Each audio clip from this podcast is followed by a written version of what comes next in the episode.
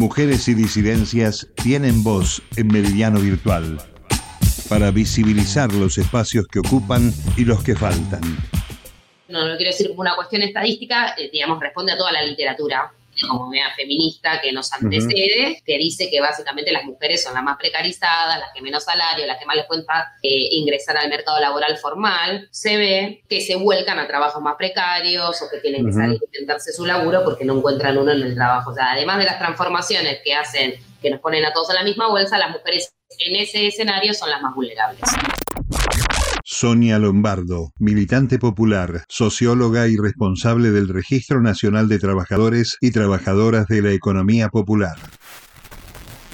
Entrevista central. Mujeres, disidencias y perspectiva de género en Meridiano Virtual, Radio UNDAB y UNDAB TV. Hacemos otra comunicación.